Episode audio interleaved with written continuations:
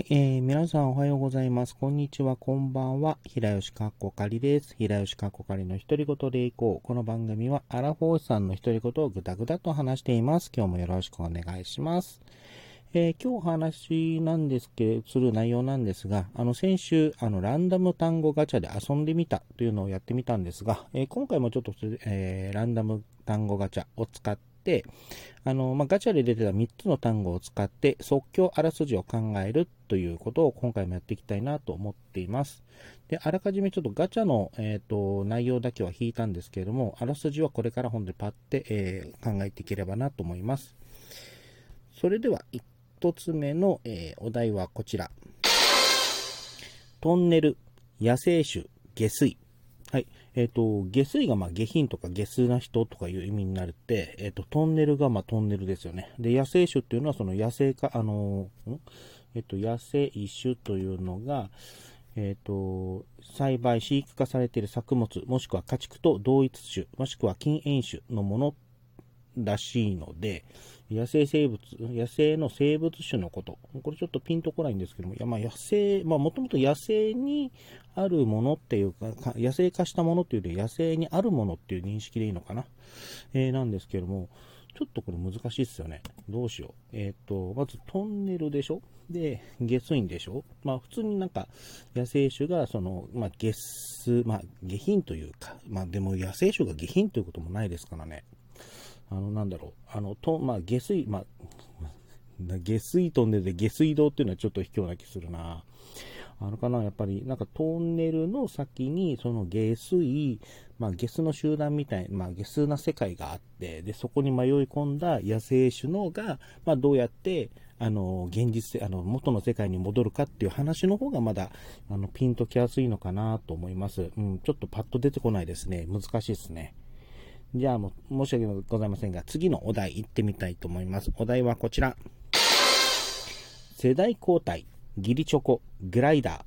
ー。えっ、ー、と、世代、えー、チョギリチョコが世代交代するとか言ったらちょっと面白そうな気しますけどね。あのー、ギリチョコの、なんだろう、おあの王座決定戦みたいなやつがあって、あ例えばあのね、チロルチョコとか、まあ、いっぱいあるじゃん。まあ、まあ、パッと出たのがチロルチョコだったんですけども、あのー毎、その、なんだっけ、その年のギリチョコの、あの、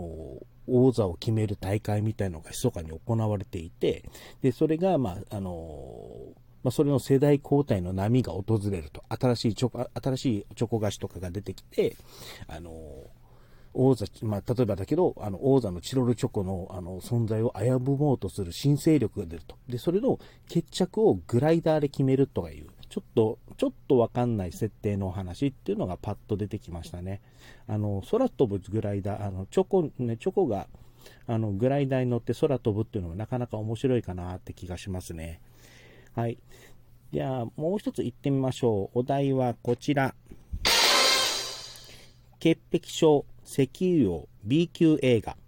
これちょっとどうなんでしょうね。あの B 級映画って、まあ、ちょっと調べた限りでは、あの予算が限られた映画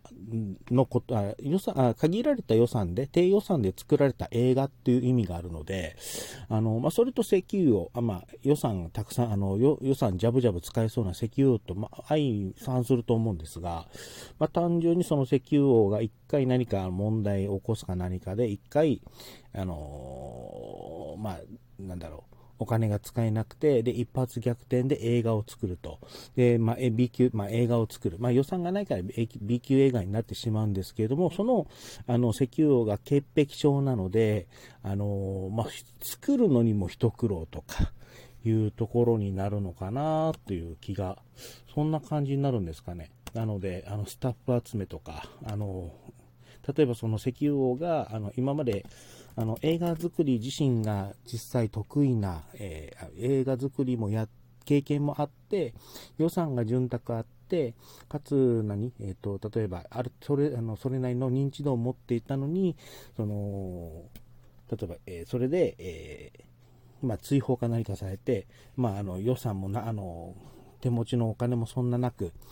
一発逆転当てるために、あの、もう一回映画を作ろうとして、だけど、あの、予算があるときは潔癖症、自分が潔癖症であっても、あの、莫大な予算とかがあって、っもあって、あのまあ、さほど問題はなかったというところがあるんですが、それが、